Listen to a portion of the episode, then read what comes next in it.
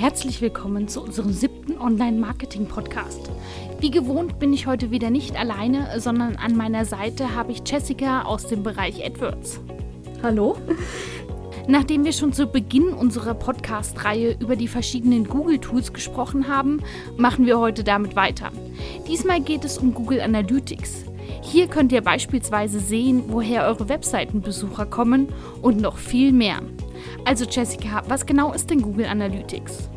Google Analytics ist ein Tracking-Programm, was von Google kostenlos angeboten wird und es ist dafür da, dass man das Nutzerverhalten auf seiner Webseite messen kann und woher die Nutzer so kommen und was sie dann so tun. Wie funktioniert denn das Erkennen meines Suchverhaltens? Es funktioniert so, dass ein Cookie auf dem Rechner des Nutzers gespeichert wird. Das hat in der Regel 30 Tage Gültigkeit, sodass der Nutzer, auch wenn er mal wiederkehren sollte, auch nochmal erkannt wird. Und so werden, können auch verschiedene Daten gemessen werden, wo er herkommt, wie lange er auf der Seite war, was er sich alles angeschaut hat. Warum sollte ich Google Analytics als Webseitenbetreiber nutzen? Lohnt sich denn das für jeden?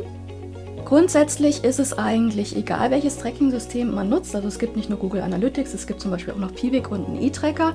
Aber es ist schon als Webseitenbetreiber muss, dass man ein Tracking-System hat, weil man sonst eigentlich nie was über seinen Nutzer erfährt. Man weiß nie, wie die Seite ankommt, man weiß nie, was sich die Leute angucken, woher kommen meine Kunden.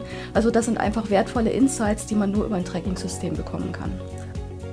Wie kann ich das Ganze einrichten und welche Unterstützung ist dabei möglicherweise sinnvoll?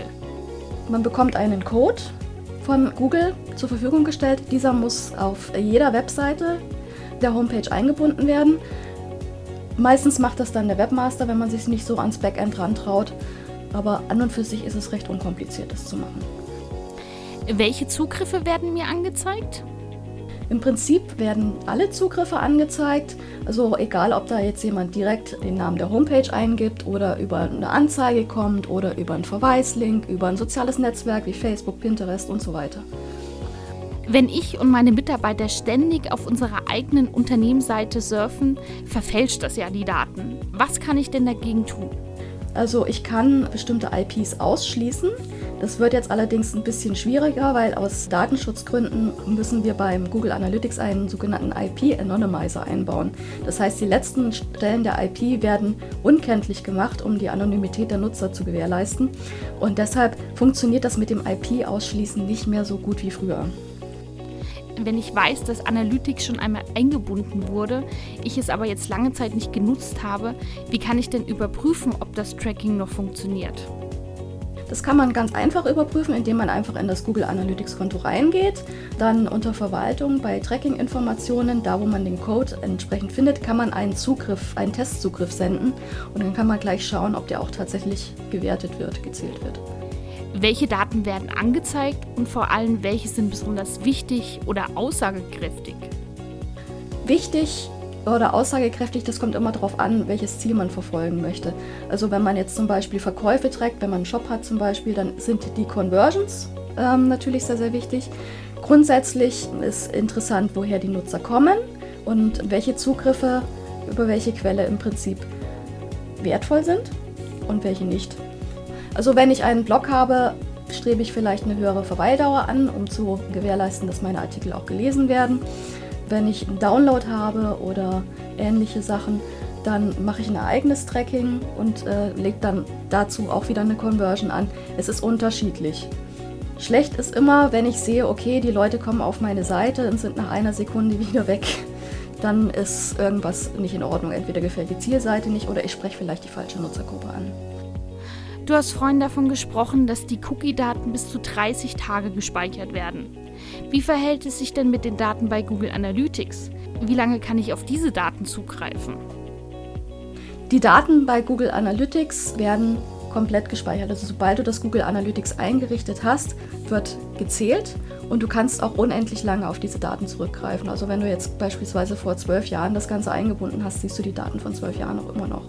Wenn du allerdings benutzerdefinierte Segmente benutzt, kann es sein, dass die Daten auf 90 Tage begrenzt sind. Wenn ich einen Shop habe, werden meine Käufer beispielsweise nach dem Kauf auf eine Bezahlseite wie PayPal oder so weitergeleitet. Was kann ich denn machen, damit die Käufe trotzdem in meinem Google Analytics getrackt werden?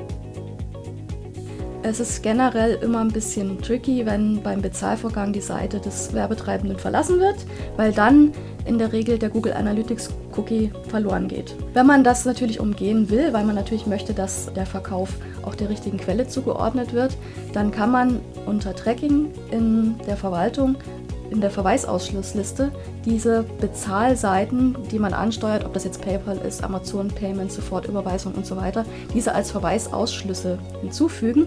Somit wird dieser Schritt quasi übersprungen, sodass das Cookie nicht verloren geht und der Verkauf trotzdem, auf wenn die Seite mittendrin verlassen wurde, der richtigen Quelle zugerechnet wird.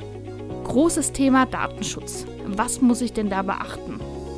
Bei Google Analytics ist es so, dass du natürlich Daten über deine Nutzer sammelst und du musst sie natürlich darüber aufklären. Das heißt, in deinen Datenschutzbestimmungen muss erwähnt sein, was du für Daten sammelst und wofür.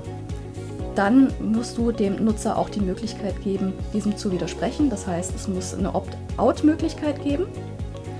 Dann gibt es einen Vertrag zur Datenverarbeitung, den man mit Google selber abschließen muss. Das ist ein 18-seitiger Vertrag, den muss man unterschreiben und muss den tatsächlich auch nach Dublin schicken. Dann kriegt man Wochen später irgendwann mal ein gegengezeichnetes Exemplar wieder zurück. Und was man noch machen muss, das habe ich äh, vorhin schon mal erwähnt, diesen IP-Anonymizer. Das ist eine kleine Zeile, die man dem Code hinzufügen muss, damit die IP, die letzten Stellen quasi gelöscht werden, um den Nutzer nicht eindeutig identifizieren zu können. Ich danke dir, Jessica. Ja, danke, gerne wieder. Mit unserem siebten Online-Marketing-Podcast haben wir also wieder ein bisschen Licht ins Dunkle gebracht, was Google Analytics angeht. Wenn ihr auch noch Fragen oder Themenanregungen habt, könnt ihr uns jederzeit kontaktieren. Oder hört doch auch in unsere anderen Online-Marketing-Podcasts rein. Bis dahin viel Spaß und bis bald.